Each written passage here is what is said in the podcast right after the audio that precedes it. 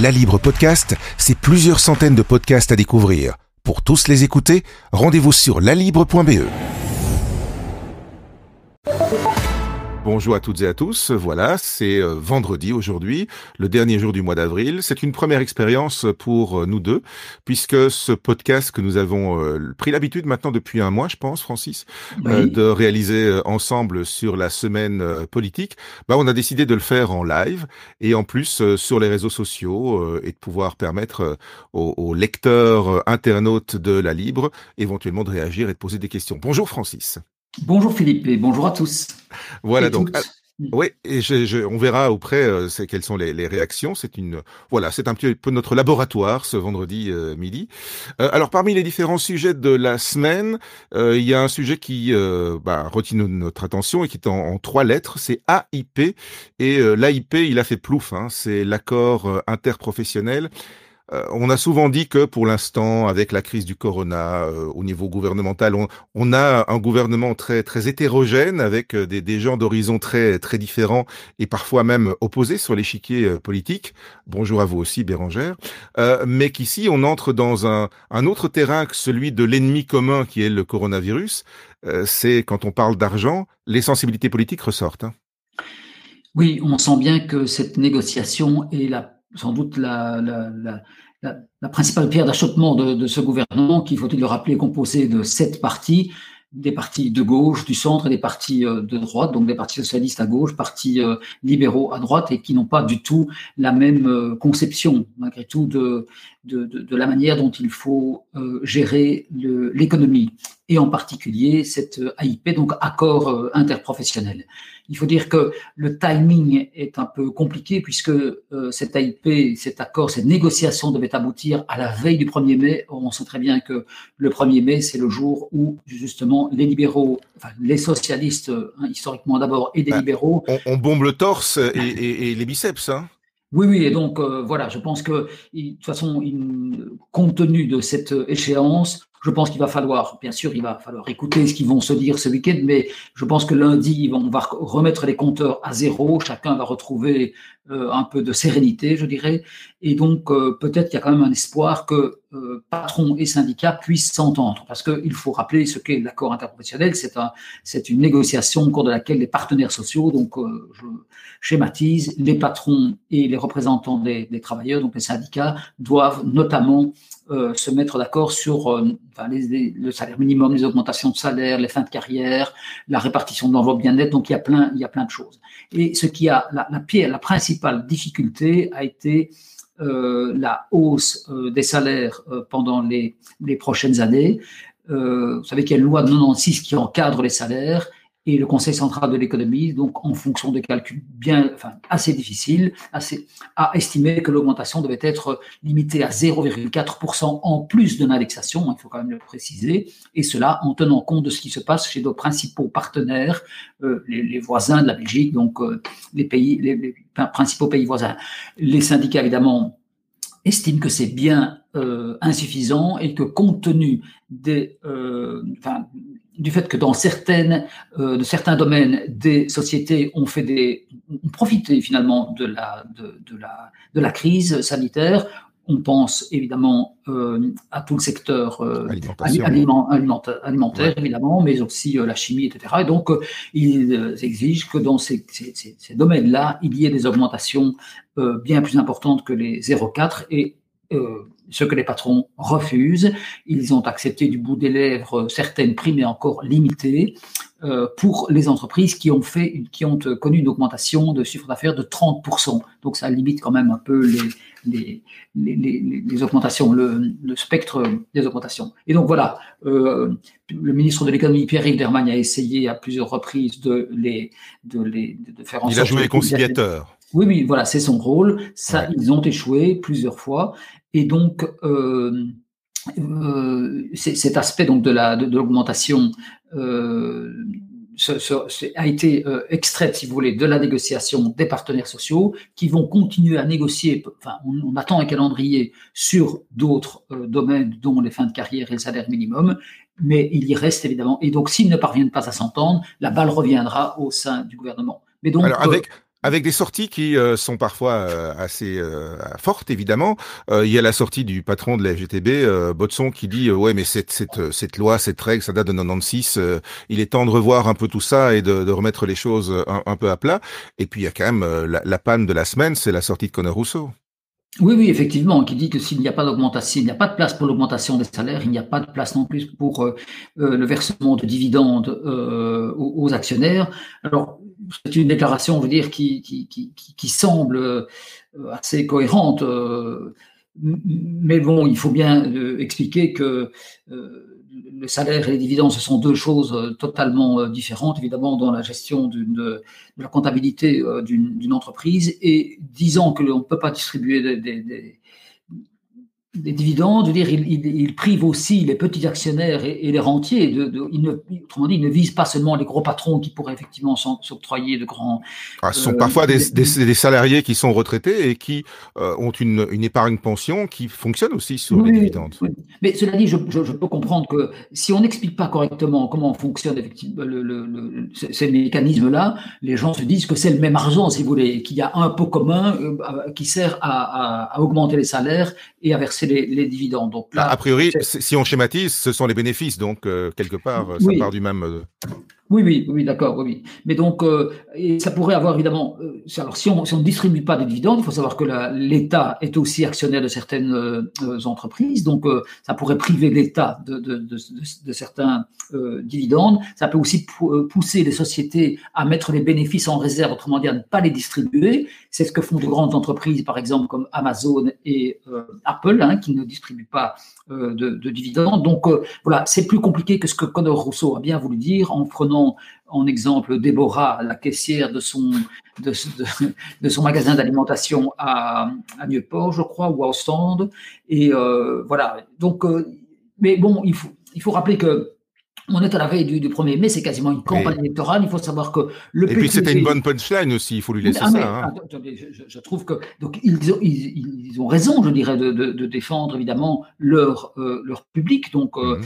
euh, et il faut rappeler qu'on est à la veille du 1er mai, que les socialistes, surtout francophones, sentent dans leur cou le souffle du PTB, qui forcément ne, ne, ne s'embarrasse pas de, de toutes les, considérations économiques et évidemment qui depuis le début dit que les représentants des travailleurs ont raison et le PS a fini par leur emboîter euh, le pas, même si Paul Magnette continue à dire qu'il ne, gère pas en fonction du, du, PTB. Il faut quand même reconnaître que le PTB, euh, dans les sondages, progresse et donc ça rend évidemment le, PS nerveux. Mais ce n'est pas, je n'irai pas jusqu'à dire que le PS est, évidemment, euh, comment dire, gère son, sa communication et ses prises de position en, fonction du PTB, mais il est évident qu'il ne peut pas non plus totalement oublier ce qui se passe. Donc, euh, c'est, comment dire, c'est une négociation entre partenaires sociaux, mais qui a évidemment des répercussions sur le gouvernement qui est profondément divisé et je pense que cette division se marquera tout au long de la législature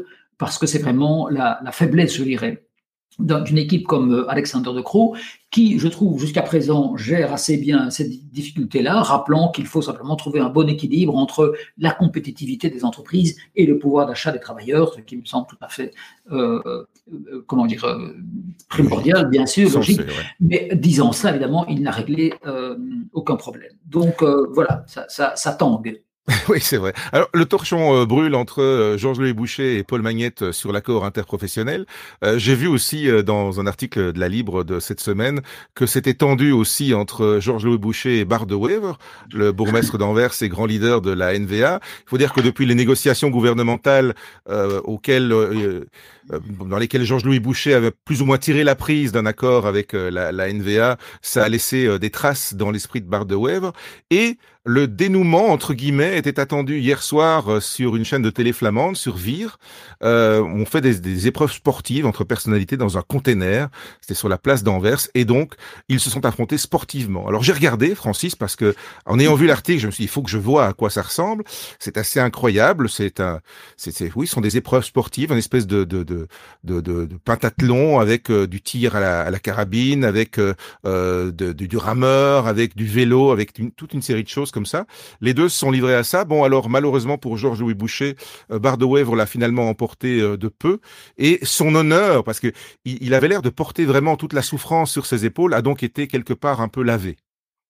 Oui, et d'ailleurs, ce qui est assez exceptionnel, c'est de parce qu'il a raconté Bar de comment il s'était préparé. Donc, euh, une heure d'entraînement pendant 40 jours, parce que normalement, au départ, il devait être opposé à Paul Magnette qui avait des problèmes de dos, donc qui a, qui a déclaré forfait. Et donc, Bar de euh, pour lui, c'était quasiment aussi important qu'une élection. Euh, c'était un débat politique, mais avec les muscles, donc. Oui, oui, tout à fait. Donc, il s'est préparé, comme, il faut bien reconnaître, comme il le fait toujours, à savoir de manière tout à fait remarquable. Hein. C'est quand même un homme qui a perdu 60 kilos en quelques mois, donc il a une condition physique qui est absolument impeccable. Et je trouve que le jeune Louis Boucher, euh, voilà, il est allé un peu en diétante, il s'est aussi un peu préparé, mais il était persuadé que sa jeunesse ferait la différence. Eh bien, non. Euh, il faut reconnaître, euh, même s'il sait bien, c'est bien, bien défendu, oui, oui, oui, mais enfin, part de Weber a quand même quelques années de plus que lui, et donc. Mm. Voilà, de nouveau, ce que le flamand moyen retiendra, c'est que voilà, Bart de Wever a gagné.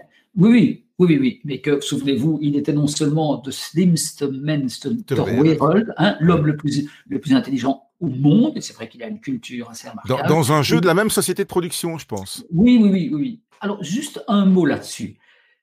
Enfin, voilà. Euh, moi, je, je, je, pense que les hommes politiques ne, ne, ne, devraient pas faire ça. Enfin, je, vais, euh, je, je, vous conseille la lecture d'une interview de Michel Barnier, donc, euh, qui a géré le Brexit et qui est peut-être, qui sera peut-être un jour candidat à l'élection présidentielle française. Interview paru dans le magazine Le Point. Et euh, on lui, donc c'est pas quelqu'un, c'est un, quelqu'un d'assez rigide, assez austère, etc. Et donc euh, on lui fait remarquer que pour être candidat à une élection, il faut de temps en temps, voilà, se, je vais pas dire se déboutonner, mais en tout cas se livrer un peu plus.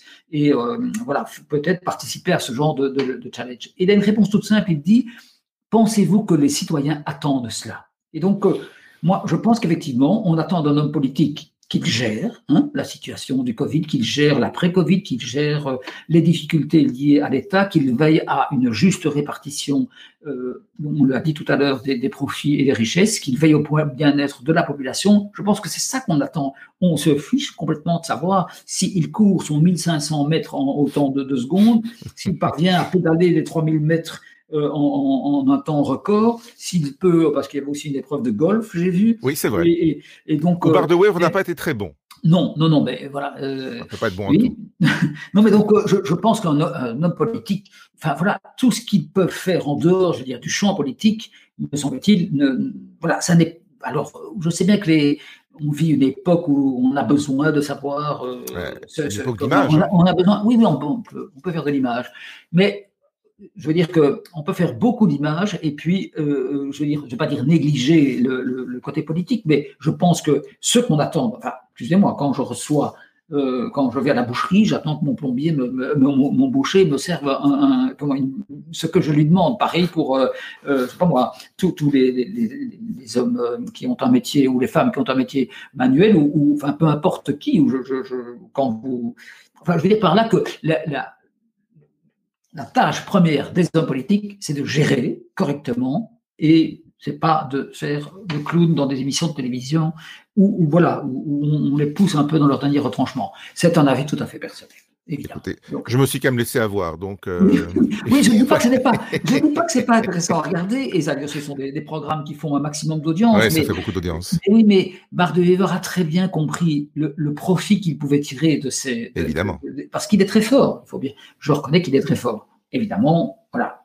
Euh, il y a le danger, si vous voulez, c'est qu'alors on soit séduit par Bar de Wever par ce qu'il fait au niveau sportif et pas nécessairement par les idées qu'il développe qui demeure, à mon avis, quand même contestable. Alors, ça, c'était pour cette parenthèse sur euh, Virplay, parce que c'est VT qui a changé de nom euh, visiblement.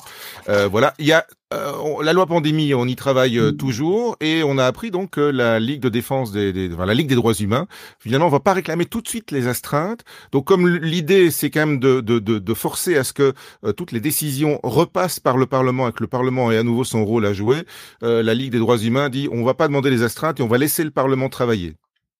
Oui, mais écoutez, c'est c'est une position tout à fait sage de la Ligue des, droits humains, dont il faut féliciter euh, la manière dont ils, ont poussé finalement l'exécutif à, euh, à, revoir la loi pandémie, à faire en sorte que comment dire, le, Parlement ait un rôle important à jouer. Et cela dit, dans les dispositions de la loi pandémie, je pense, enfin, beaucoup de, certains députés de l'opposition, de, l'opposition bien ont fait remarquer que le, rôle du Parlement euh, n'était pas encore suffisamment précisé et renforcé dans cette loi euh, pandémie. On peut évidemment comprendre que le gouvernement, l'exécutif, a dû agir dans la précipitation vu les circonstances euh, sanitaires et la brutalité avec laquelle la crise sanitaire s'est déclenchée. Mais bon, je veux dire que maintenant, on, on est toujours dans l'urgence, mais il, est absolument indispensable que le Parlement rejoue comme avant son, euh, son, rôle et que euh, le gouvernement ne vienne pas toujours présenter des dispositions après les avoir décidées. Donc euh, voilà, dans une démocratie, le pouvoir législatif a son rôle tout à fait important, évidemment, même si on attend de l'exécutif qu'il prenne des décisions rapides, le, euh, le Parlement, évidemment, son, son, plus que son mot à dire, son rôle important à jouer, puisqu'il est, fait partie euh, du, du, pouvoir législatif aussi, bien sûr. C'est le contrôle par le peuple. Hein. Oui, oui, bien sûr. Oui, oui, ça, c'est une, bien sûr. Il y a un autre élément qui semblait insuffisant dans la loi pandémie aux yeux de certains députés, c'était la protection de la vie privée. Alors, donc voilà, sur ce, à, ce niveau-là, il, paraît important de, faire en sorte qu'il y ait des, des, verrous supplémentaires même si on sait très bien que les citoyens en général en disent déjà beaucoup sur les réseaux sociaux et, se, on, livre volontairement beaucoup de choses, c'est vrai. On livre beaucoup de choses sur les réseaux sociaux, alors qu'on craint parfois de donner un, quelques renseignements personnels euh, pour se faire vacciner ou se, faire tester. Enfin, ça, c'était une parenthèse. Euh, donc, tout ça pour dire qu'il faut être extrêmement prudent que l'on, lorsque l'on on, s'affiche, je dirais. Donc, mais c'est la raison pour laquelle les, euh, dispositions législatives doivent être précisées dans cette loi pandémie qui vise à protéger euh, correctement la vie privée des citoyens, bien sûr. Alors on terminera euh, en quittant pas tout à fait euh, la, pandémie, mais il y avait un sujet qui vous tenait à cœur, Francis. on sait que le la manière dont on valorise ou dévalorise, ou on a dévalorisé parfois euh, le corps médical, c'est quelque chose qui vous a touché parce que on sait que le corps médical a été euh, mis à, soumis à rude épreuve depuis un peu plus d'un an euh, maintenant.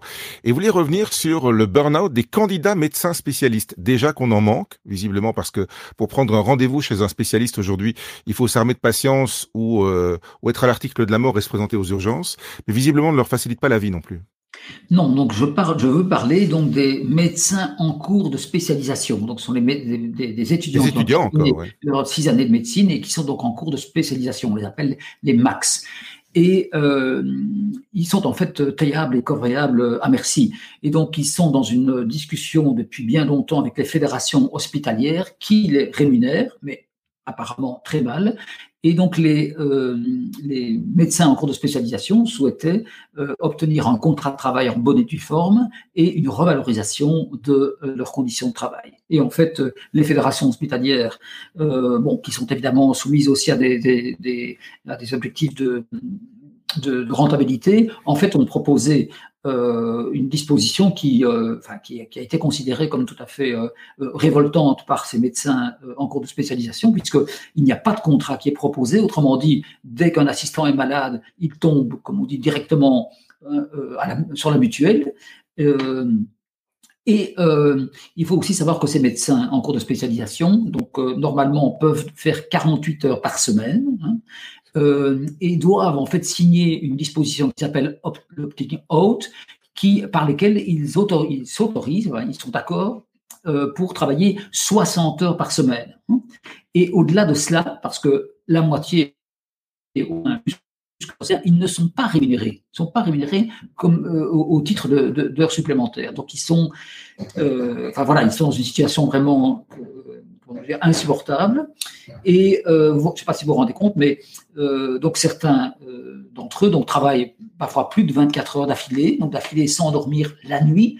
Et comme le disait d'ailleurs Philippe Devos, qui a été interrogé par la Libre cette semaine, le président de l'APSIM, l'association des syndicats médicaux, eh bien après 24 heures, c'est comme si ces, médecins avec quasiment un gramme d'alcool dans le sang. Donc, vous imaginez la, la, qualité des soins qui sont. Enfin, autrement dit, il ne faut pas être le dernier du, de, la garde. En même temps, je pense qu'on évite évidemment beaucoup de problèmes dans, les hôpitaux, mais la manière dont ces relations entre les étudiants et les fédérations hospitalières, enfin, ne sont pas des étudiants, ce sont des médecins qui, ils sont médecins, hein, ils ont terminé leur médecine, ils sont donc en cours de spécialisation. La manière dont ils sont traités, je trouve que c'est tout à fait scandaleux. Sincèrement, je, je, je, peux comprendre que les hôpitaux aient aussi des, des, des impératifs à respecter. Et ce que je trouve particulièrement choquant, c'est que certaines fédérations d'hospitalières disent, ils ne sont pas tous comme ça, donc il ne faut peut-être pas les mettre tous dans le même sac, mais certains disent, pourquoi les médecins en cours de spécialisation se révoltent-ils aujourd'hui, puisque ah, leurs aînés se, se comment, ne, ne, ne, C'est le fameux on a toujours fait comme ça. Quoi. On a toujours fait comme ça. Donc, avec ce genre d'argument, il y a 100 bah, on ans. On dans les grottes avec ce genre d'argument. Hein, on, on, met des enfants euh, à travailler dans les mines, enfin, j'exagère un peu, je caricature, mais le on a toujours fait comme ça. Ça, n'est évidemment pas une, euh, un argument. Donc, euh, voilà, il y a une, une commission paritaire qui a été créée pour créer ce problème, qui, je trouve, est très important parce qu'il y va de la qualité des soins actuels et de l'avenir, comme vous le disiez, euh, de, de, la médecine en Belgique. Bien. Eh ben voilà, on est arrivé au bout de ce premier euh, débrief euh, en, live. Euh, voilà, merci aux quelques personnes qui nous ont suivis, aux autres qui verront le replay dans le courant de la journée, ou à celles et ceux qui nous rejoindront sur les podcasts de la Libre sur l'application. Et mon cher Francis, merci de vous être prêté à ce petit jeu avec moi, si j'ose appeler ça comme ça. Et on se reparle la semaine prochaine. On aura derrière nous toutes les belles déclarations de ce week-end de 1er mai. Je pense que nous aurons du pain sur la planche. Merci Philippe, merci à tous et à toutes et à très bientôt. Merci. Et bon week-end. Au revoir. La Libre Podcast, c'est plusieurs centaines de podcasts à découvrir. Pour tous les écouter, rendez-vous sur lalibre.be.